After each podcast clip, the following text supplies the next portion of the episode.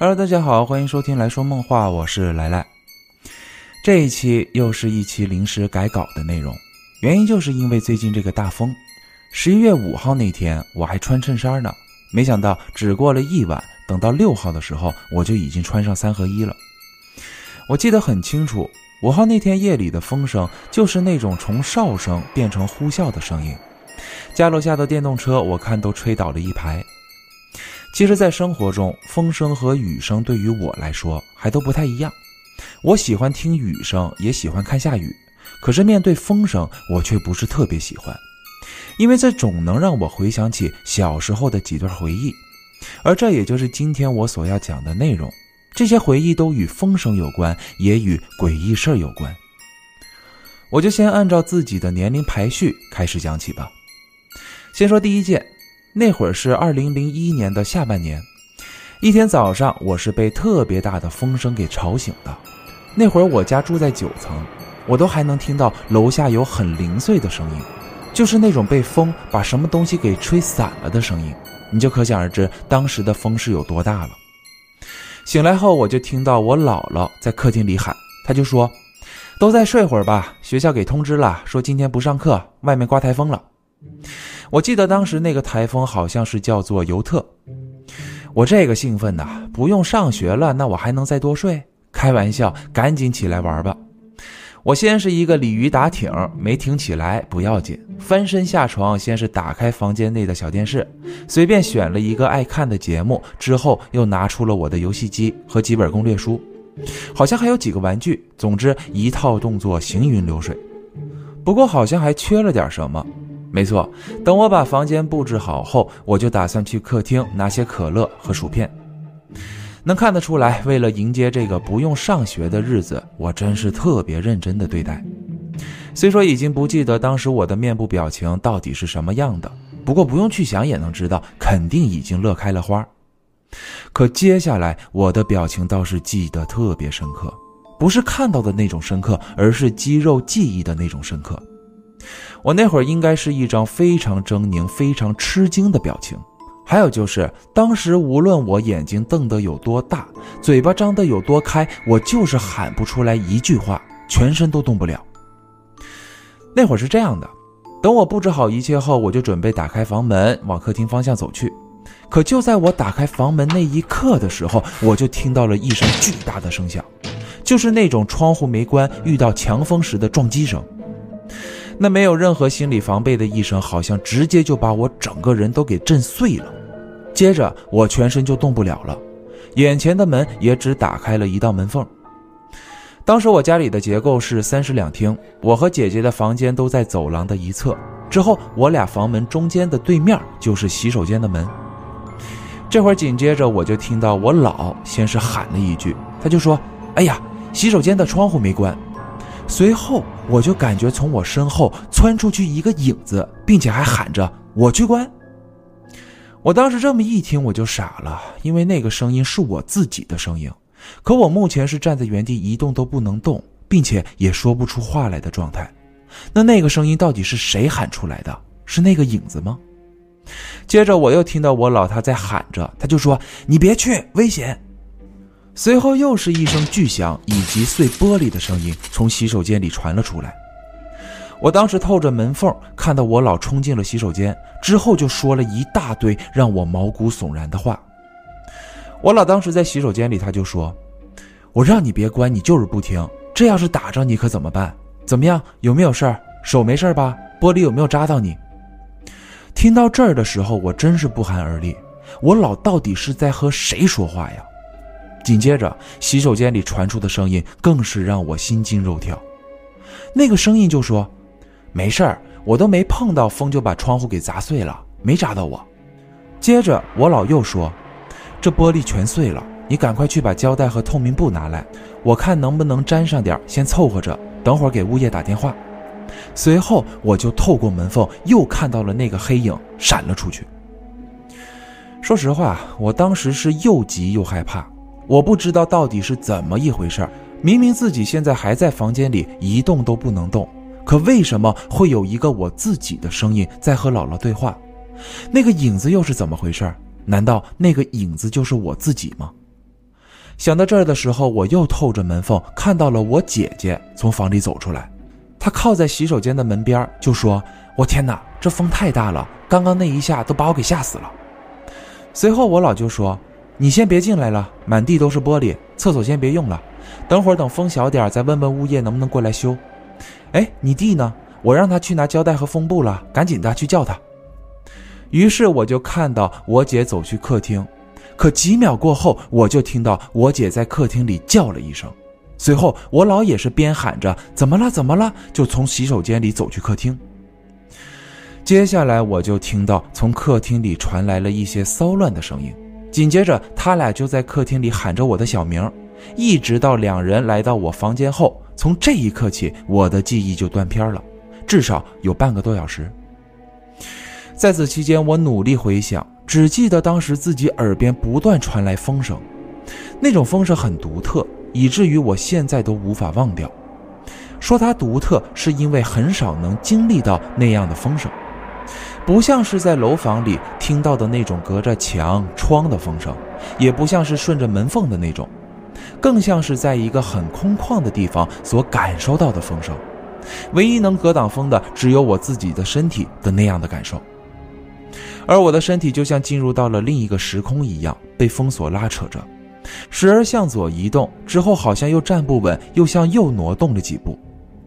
而在此期间，在现实中，我所经历的一切都是通过姐姐的口吻才了解到的。她说，当时她和姥姥在客厅里找不到我之后，就打算来房间里看看，可谁成想，等他们进来的时候，却看到我还躺在床上。并且我好像做了噩梦，因为我当时的面部表情非常狰狞以及惊讶，五官都快扭打在一块儿了。随后，砰的一声，洗手间的门就被风给关上了，也随着这一声巨响，让我醒了过来。等我醒来后，我老舅和我说：“你怎么又躺床上了？我不是让你去拿胶带吗？”可我却两眼无神地看着天花板，随后自己又坐了起来。那时起我的状态，用他们的话来说，那就是已经没人样了，非常呆滞，嘴里只会说着“嗯”，问我什么和我说什么，我都只回答“嗯”这么一个字。这突如其来的变化也是闹得他俩束手无策。我老那会儿感觉我好像失了魂一样，不知道我到底发生了什么。不过当机立断，他就打算带我去医院。可那会儿外面风太大，肯定不好打车。所以他就先去客厅给计程车公司打电话，看能不能叫到车。而我姐那会儿一直在房间里陪着我。接着我嘴里就一直重复着说着“好冷，好冷，太冷了”这样的话。我坐在床上，自己把被子裹在身上。我姐看我这样，就赶紧去给我倒热水。可等她回来的时候，却看到了她一直无法忘记的画面。她说：“当时我用被把自己从头到脚给包裹住，就那么坐在床上。可她看到的不像是被子里裹着个人，而是感觉像是几根杆子在撑着被一样。说白了，就是感觉我都已经没人形了。这把他给吓得，手里那杯热水几乎是给我灌下去的。之后就和我说：‘你那个小青蛙呢？在哪儿呢？还记得吗？’之后我就说：‘小青蛙。’”小青蛙在枕头那儿。随后，我姐就在我枕头那附近翻了会儿，找到了一只小青蛙公仔，递到我手上。她就说：“你先握着小青蛙，姐去给你收拾东西，等会儿咱去医院。”而接下来，我的意识才慢慢恢复，也是从这儿开始又有记忆了。我记得我手里抓着什么东西，特别有手感，也很熟悉，就是那种小时候玩沙包的那种感觉。随后我就看到手里抓着那只小青蛙公仔，同时我还觉得特别热，嗓子也烫得不行，我就赶紧跳下床跑去客厅。看到我老的时候，我就连忙问道：“老，你刚刚在厕所和谁说话呢？是和我吗？那根本就不是我，是那个影子。”我老那会儿也是惊讶到不行，不知道我到底怎么了，一时好一时坏的，而且还问了他这么奇怪的问题。随后，我就把刚刚自己发生的那一切一五一十的都给说了出来。等我说完后，换成他俩开始有了狰狞以及惊讶的表情，因为我说的完全就和他们刚刚所经历的一点都对不上。我当时也知道哪里都对不上，所以就感觉很奇怪。最后在我软磨硬泡、不断询问之下，我老他才说，刚刚在洗手间，他确实看到了我，也和我说话了，没感觉哪里不对劲。他看到的就像平常的我一样。听到这儿的时候，我就回想起刚刚隐约还听到我姐在客厅里叫了一声，而且还听到客厅里挺嘈杂的。我就问他们是怎么回事之后我姐就说，一开始她在房间里听到了洗手间窗户被砸碎的声音，之后她就跑出来看，正好在开门的时候就看到了我冲去客厅。之后姥姥就说让我去拿胶带，半天没回来，让我姐去看看我。可她去到客厅的时候，就看到鞋柜那边满地的工具都被丢在地上。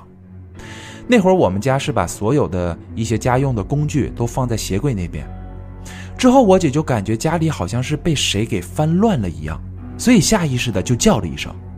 之后就是姥姥去客厅，结果就发现满地的工具乱七八糟的。随后他俩就开始找我，直到发现我还在房间里躺着。总之那一上午家里就没消停过，我们三个一直就在说这件怪事儿。之后我老还想带我去医院做个检查，不过我就说我都好了，还去什么医院？吃完午饭后，我就开始了我愉快的下午。那玩的真是不亦乐乎啊！而当时他俩看我又和往常一样了，这才放心了点。而等我长大后，再回想起小时候的那段经历时，我不认为自己当时是在做梦。主要的原因就是，等我清醒过来的时候，我房间内的电视机是开着的，包括地上的游戏机以及攻略书，也都是我一早在厨房门前所摆放在那儿的。如果说我一直都在做梦的话，那房间里的布置又该如何解释呢？所以，我肯定是醒了。至于为什么后来他们找我的时候，我又躺在床上，这就不知道了。包括姐姐和姥姥当时看到的那个我到底是谁，也无法解释。再往后，我更偏向于的解释就是，当时我是被吓着了。都说人有三魂七魄，而往往当人受到惊吓或刺激的时候，就有可能会失了魂魄。说白了，就是丢魂了。而我看到的那个黑影，很可能真的就是我的魂魄。不过，我更喜欢称为那是我的意识。往往这种情况有大有小，有的可能很长一段时间魂魄都无法聚拢。而至于我为什么那么快就能恢复，我感觉应该是和我那只小青蛙有关。关于这部分，我也是在往后的一本书上才联系到一块的。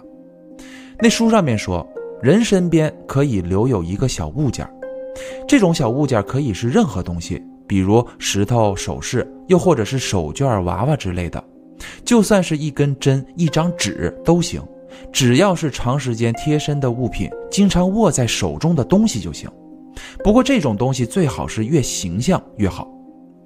当这样的物品与自身相处的时间越久，那上面就会留有自己的能量，或者说是一种意识的东西被保存在了那上面。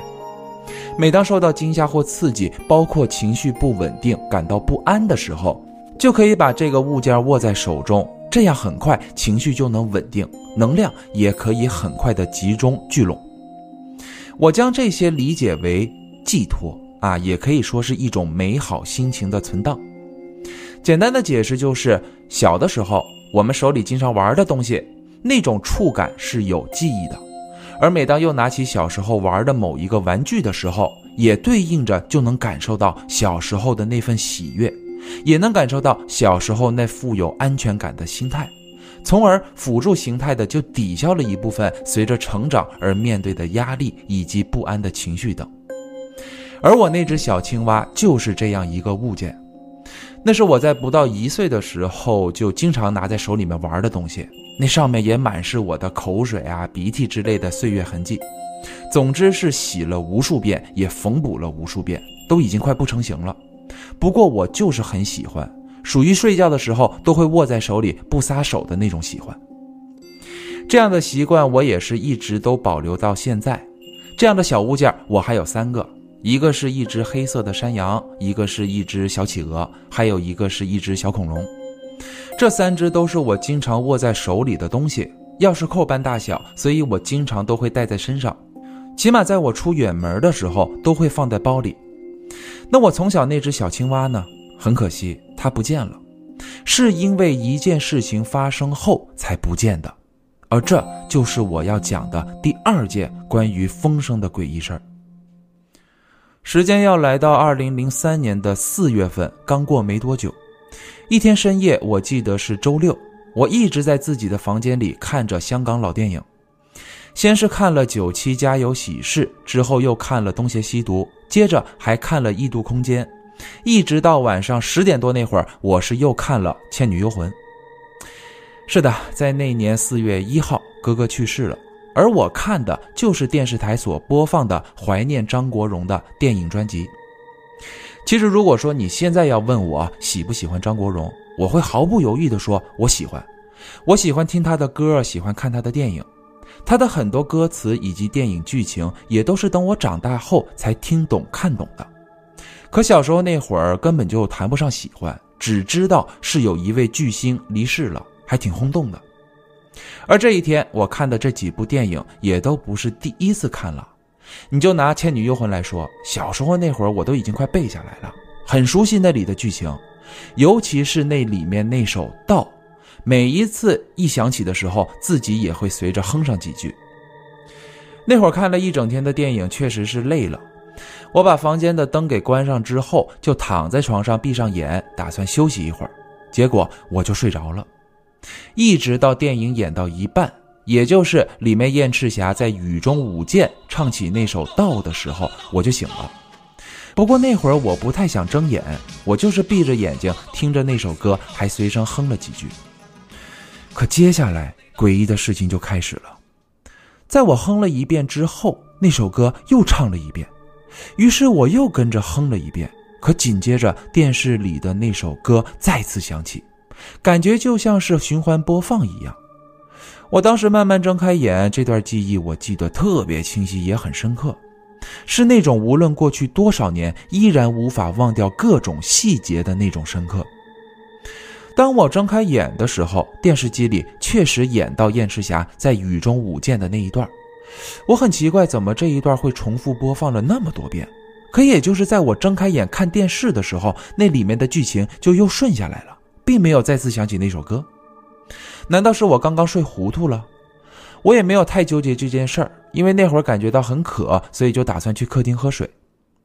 我打开房门的时候，还听到客厅里传来东北一家人的声音。我知道那是我姥和姐姐在客厅里看电视，那会儿播放的应该是第三部了。我一边走着一边就说：“哎呀，累死我了，看了一整天的电影。”哎，姐，你怎么吃泡面也不叫我呀？老，我也饿了，我想吃。这是再正常不过的一些对话了吧？可是当时他俩谁都没有理我。你们怎么都不理我？假装看不到我呢？哎呀，算了，姐，你那份给我吃吧，你再去煮一袋。说完这些，我就走过去，准备拿起我姐面前的那碗泡面。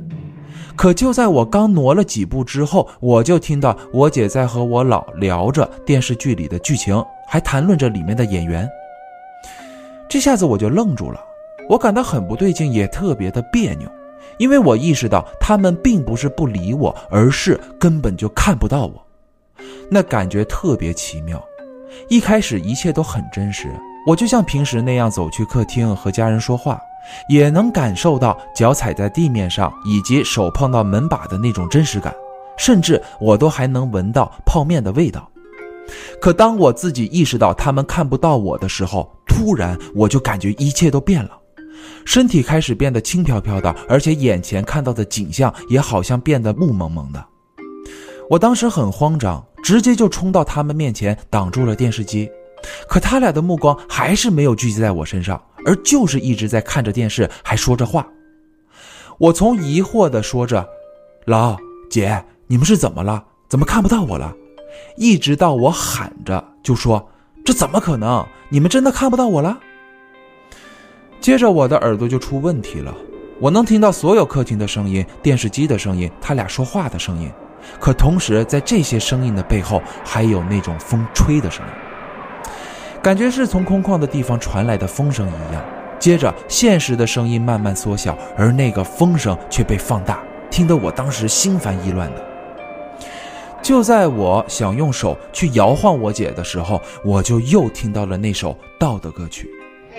当开头的歌词响起的时候，我就感觉那里面每一个道字就像撞到我胸口一样，压得我喘不过气来。而且那个声音特别响亮，也很有力量，以至于我自己都快受不了了。我觉得那声音实在太吵了，我冲回房间，想赶紧把电视机给关掉。然而就在我回房的那一瞬间，我却突然发现自己躺在了床上，而电视机里也播放着《倩女幽魂》的结尾曲和演员名单。没有任何头绪的我就立即坐了起来，看一眼时间是显示十一点五十多。我又赶紧去到客厅，然而我却看到客厅里已经没人了，灯都关了。我又去到每一个房间查看，却看到姥姥和姐姐都已经睡着了。等到这儿的时候，我就在想：难道刚刚那一切都是在做梦吗？这会儿虽说害怕和心慌的感觉都消散了，可是心中还是感到不安，因为刚刚那一切都太过于真实，我也想不明白到底是怎么一回事儿。于是就决定先回房间睡觉，可这里与其说是我走回房间的，不如说是我被吸到房间的床上的，那种感觉很不踏实，脚不着地的悬空的感觉。等我躺下的时候，我就再一次听到了那种很空灵的风声，这一次感觉不是吹进我耳朵里的，而是像我躺在了一个悬崖上，身体所感受到的风。就像那种在海里面游完泳回到岸上，被海风吹着，快要被风干的感觉。我不敢睁眼，随手就摸到了那只小青蛙。不一会儿，我也就睡着了。等到隔天，我依然还记得昨晚那些怪事的所有细节。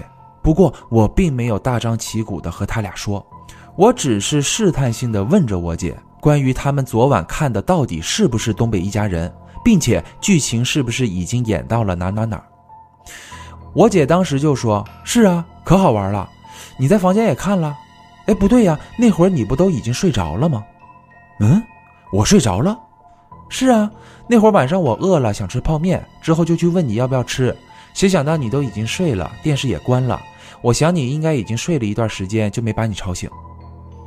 我电视机也关了。是啊，怎么了？我迟疑了一会儿。”不清楚为什么姐姐看到我的时候是已经睡着的状态，而且电视机还关着。可我明明记得电视机一直就是开着的呀。包括当经历了那些怪事后，等我自己醒来的时候，电视机也是开着的呀，还在播放结尾曲呢。之后我又问了几个问题，我就问我姐。那你和姥姥看电视剧的时候，是不是还聊到了？就说里面那个演员李琦还演过《水浒传》和《重案六组》。而且还说他会跳踢踏舞这类的话。等我问到这儿的时候，我姐也有些惊讶了，看了我老半天才说：“你怎么知道的？你那会儿不都睡着了吗？”姐，我肯定又遇到怪事儿了。你先别管那么多，你和姥姥到底是几点睡的？应该是十一点多一点吧。看完那集，我俩就睡了。你到底怎么了？又发生什么怪事了？我去，姐，你可不知道，这回可刺激了。我昨天晚上好像是做了个梦，可是那个梦特别真实。我走去客厅，还看到你在吃泡面，之后还和姥姥聊天，包括你俩看的第几集我都看到了。可是你俩当时根本就看不着我，我怎么喊你们都没有反应。就这样，我把昨晚那些怪事儿都告诉了老姐。我姐在听完后也是有些担心的看着我，她就说：“老弟呀，实在不行就带你去看看脑子吧。”你说说，你从小开始，所有稀奇古怪的事儿都让你给遇到了。其实现在回想一下，好像还真是，尤其是住在那个小区的时候，发生的怪事儿特别多。我之前讲过一期鸡皮疙瘩系列，里面就提到过，我当时就说小时候在小区的游泳池玩的时候遇到了怪事儿，而那个泳池就是我现在说的这个时间段里所居住的小区。包括以前我在讲二十七期故事的时候，里面提到了听众小谷出现的类似灵魂出窍的故事。我当时还说，关于这部分我自己还挺有感触的，说的就是这次我自己的经历。其实，如果按照现在的我来看这段经历的时候，无论是做梦又或者是真的灵魂出窍，还是那句话，我更愿意理解为是我的意识跑了出来。而这其中的观点就在于我当时听到的那种声音。我曾经看过一篇解密文档，是由 CIA 公布的军事报告。这份报告挺魔幻的，说的是利用声音来实现灵魂出窍的方式。可这里指的灵魂是人的意识。那如何利用声音来实现呢？我简单举一个例子，当然肯定还是不严谨的，只是为了让大家能够简单的去理解。就比如，当我们听双声道的时候，左耳听到的是一段一百赫兹的声音，而右耳听到的是一段一百二十赫兹的声音。那么这样的实验结果为，我们并不是听到了二百二十赫兹的声音，而是能听到这两边相差的那二十赫兹的声音。这样做的目的是为了让右脑去听见。我们都知道，我们的右脑是负责想象、创造、直觉等这类的工作。可是，往往右脑是没有办法独立去主导人的感官的。我们看到的每一种事物、颜色、形状、维度，都是由左脑作为主导，去让人感受到空间感、物质感的。可如果将两边的大脑调换的话，都是通过右脑去主导左脑的，那么看到的世界就会不一样。而这份报告所实验的项目，其实就是为了激活右脑。从而实现所谓的灵魂出窍。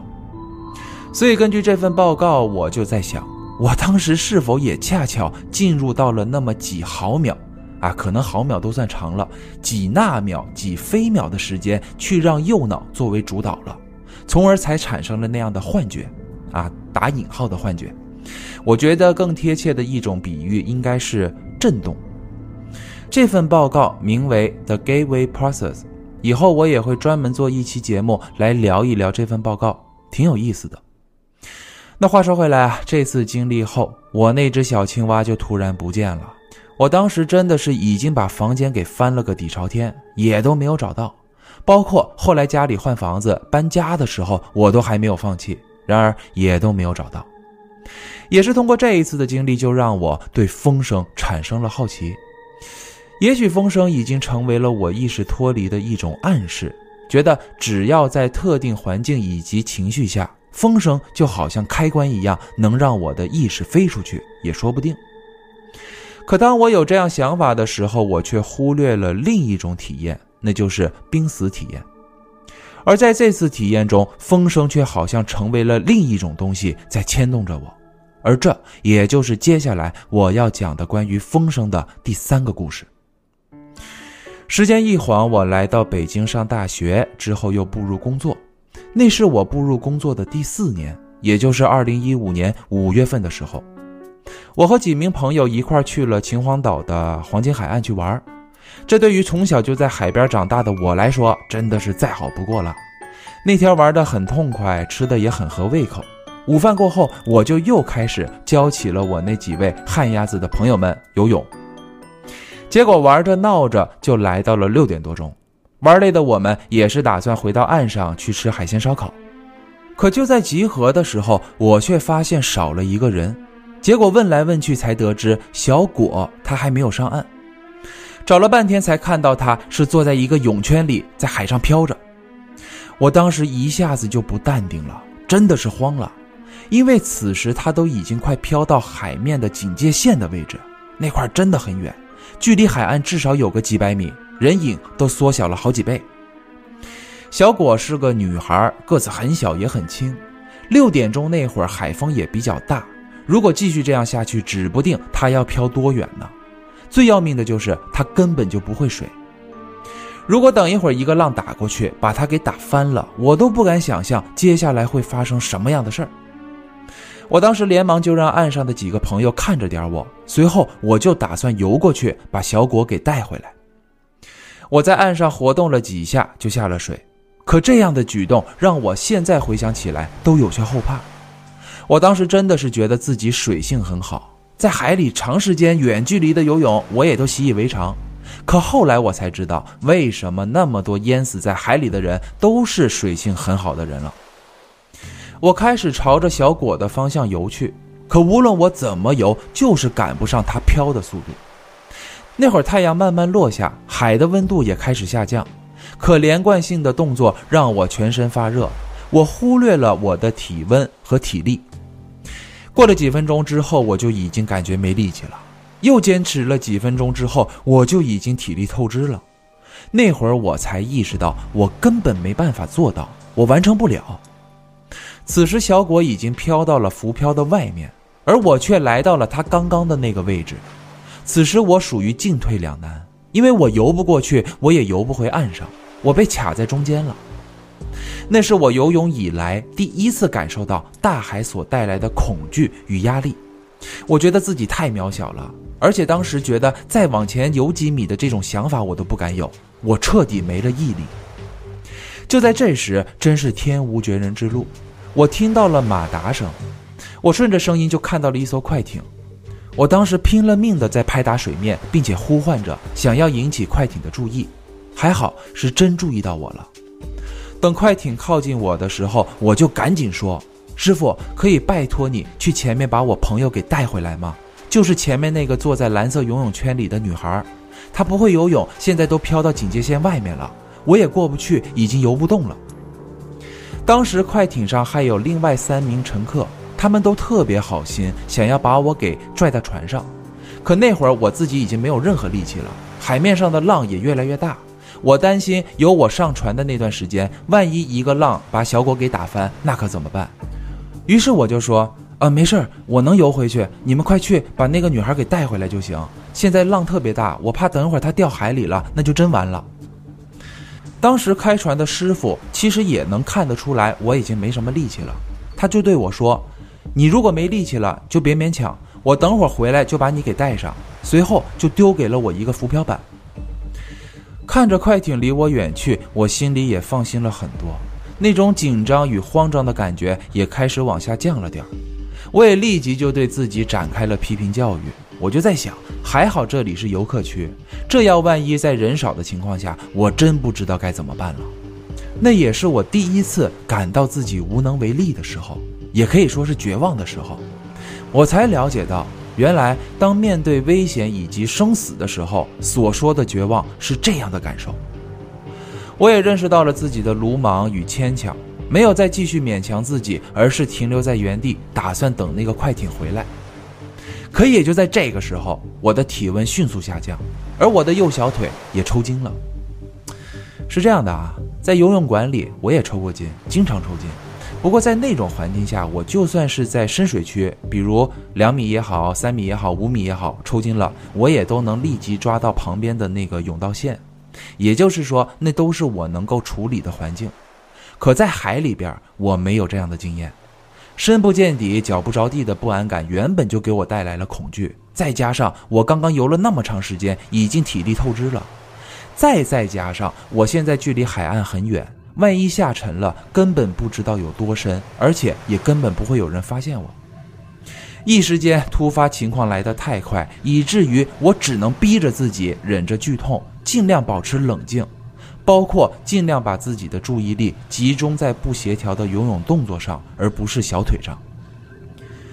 可这样真是太难了。虽说腿上的疼痛我能够克服，可那种深陷恐惧的感受，我却无法克制。我当时左手拼命夹着浮板，右手就尽可能的向下压水，想来保持平衡，右腿也在尽力的绷直，可转眼间我就呛水了。我忘记是这不协调的姿势让自己呛水的，还是原本打算深吸一口气后让自己呛水的。总之那一刻我万分的痛苦，我都忘了自己到底是不是有下沉了，我只是感觉我的肺都要炸了。可转眼间。什么痛苦我都感受不到了，反而是有了一种很平和的感觉。接着，我的眼前就跑起了走马灯。当时很多很多事情都在我眼前飞速闪过，我就像是在看一部片段的合集一样。那里面全都是我小时候的一些画面，有很多画面我都不记得了，甚至是一点记忆、一点印象都没有的画面。而且我感觉那时间特别漫长。就像躺在病床上什么都干不了的那种漫长，我当时是看了很久很久。接着我的耳边就再次响起了那种空灵的风声，而此时那个风声让我感受到无比的熟悉，可这种熟悉不是说十几岁听到的那种，仿佛还要更早一些，就像是在我很小的时候听到的一种风声一样。而那种平和的感受也逐渐有了一点点愉悦的变化。就在这时，我眼前的走马灯片段就好像胶卷儿被点燃了一样，从中间裂出了一道口子，在那道口子里闪的刺眼的光，一下子就把我给晃醒了。等我醒来的时候，已经躺在了快艇上。我真的很幸运。事后我才得知，就在我呛水的时候，快艇就已经来到了我身边，而且我并没有下沉。我当时自己还把手给递了上去。在船上也根本没有什么人工呼吸，这些都还没来得及发生，我就自己把水给咳了出来，拼了命的咳嗽。可这些我都不记得了，我只记得我看到的那些走马灯，而这些都是通过小果和我说的。他说我全程都是有意识，没有昏迷，也没有休克。上船后我就一直在咳嗽，之后还说自己腿抽筋了，就是这样。等船靠岸的时候，师傅还想扶我去医务室。不过我当时觉得自己没事了，所以也就没去。不过眼前这位可是我的救命恩人呐，我是千分感谢万分感谢。而且我想付给他出快艇的钱，可师傅回绝了。之后我又想请他去吃饭，他还是回绝了，只是简单的叮嘱了我们，就说下一次千万不能这样危险的玩水了。回到岸上的时候，已经夜幕降临，我和朋友们收拾好东西就去吃饭了。在饭桌上，我们还说着刚刚那惊心动魄的一幕。小果更是说出了他起初的想法。他一开始觉得挺安全的，而且他还觉得不会飘太远，就算飘远了，自己也能慢慢滑回来。可谁成想，等他飘到一半的时候，他就害怕了，因为他把事情想得太简单了。那天晚上，我们还一起看了一部电影，叫做《一切尽失》，讲的也是海上灾难的一部电影。可在看的时候，我们都走神了，因为还在回想着刚刚发生的事情。越想是越觉得魔幻。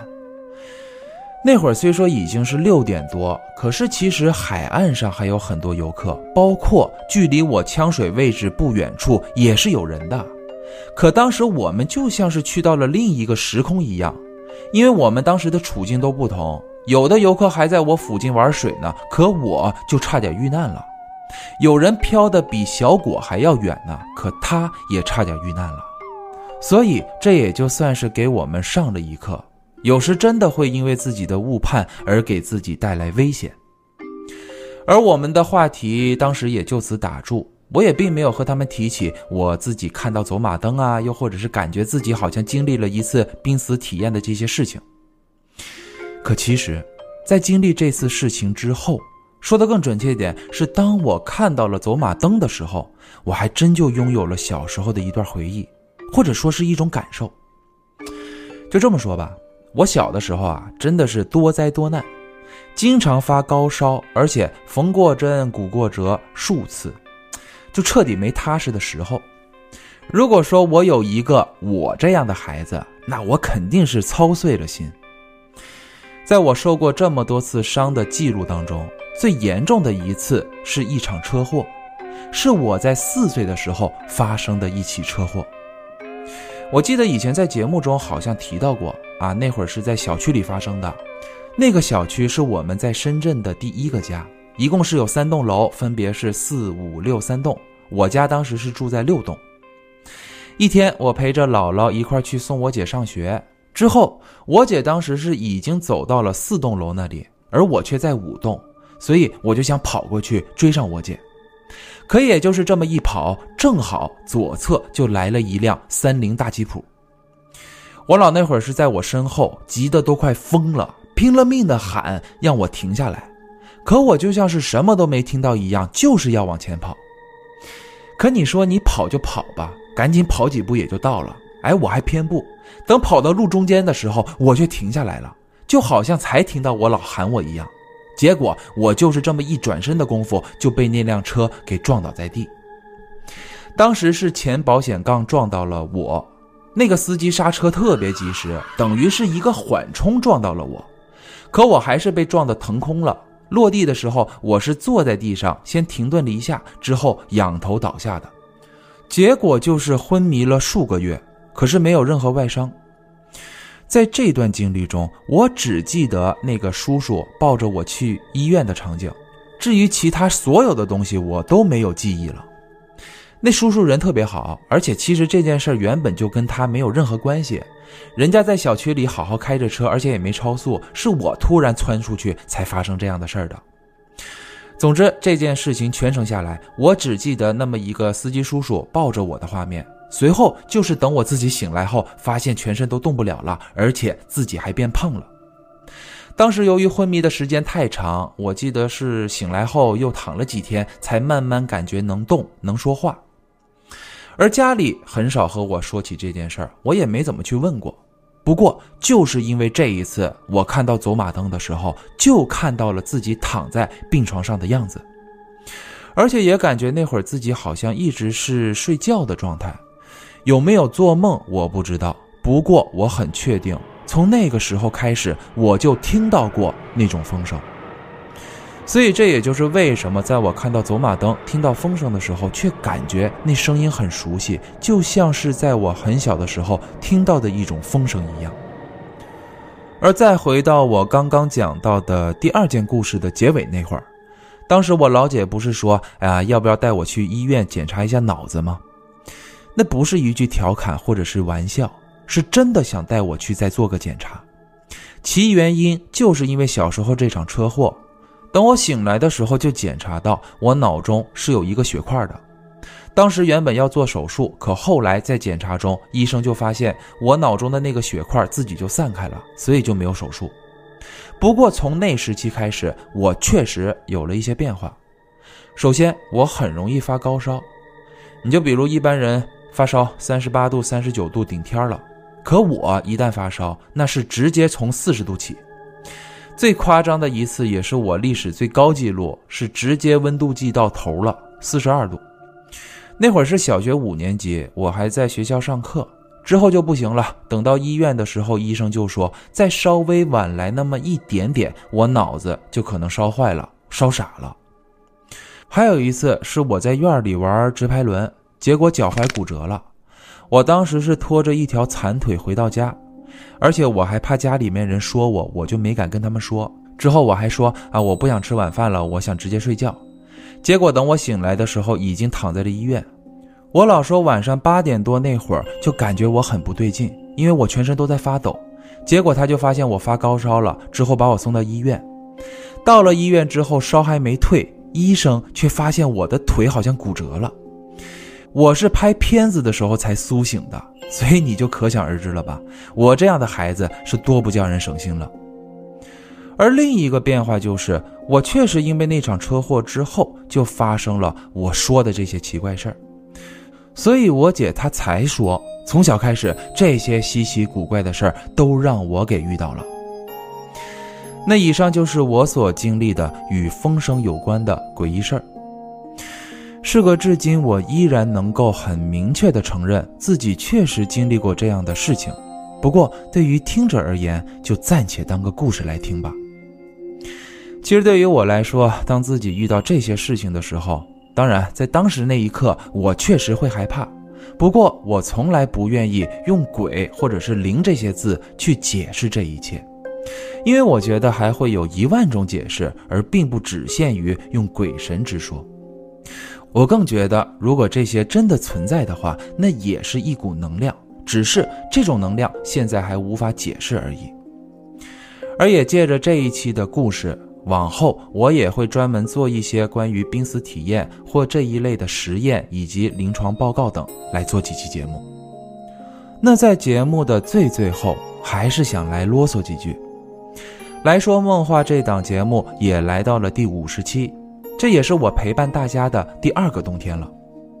天凉了，该穿秋裤穿秋裤，该喝热水喝热水，红枣水都喝起来，小枸杞也都泡起来，好好刷牙，早早睡觉，对自己都细致点儿费不了多少功夫。如果睡不着的话，那就多听听我的节目吧。好了，感谢大家收听本期节目。如果你还对这个世界充满好奇的话，就请关注我。我们下期再见。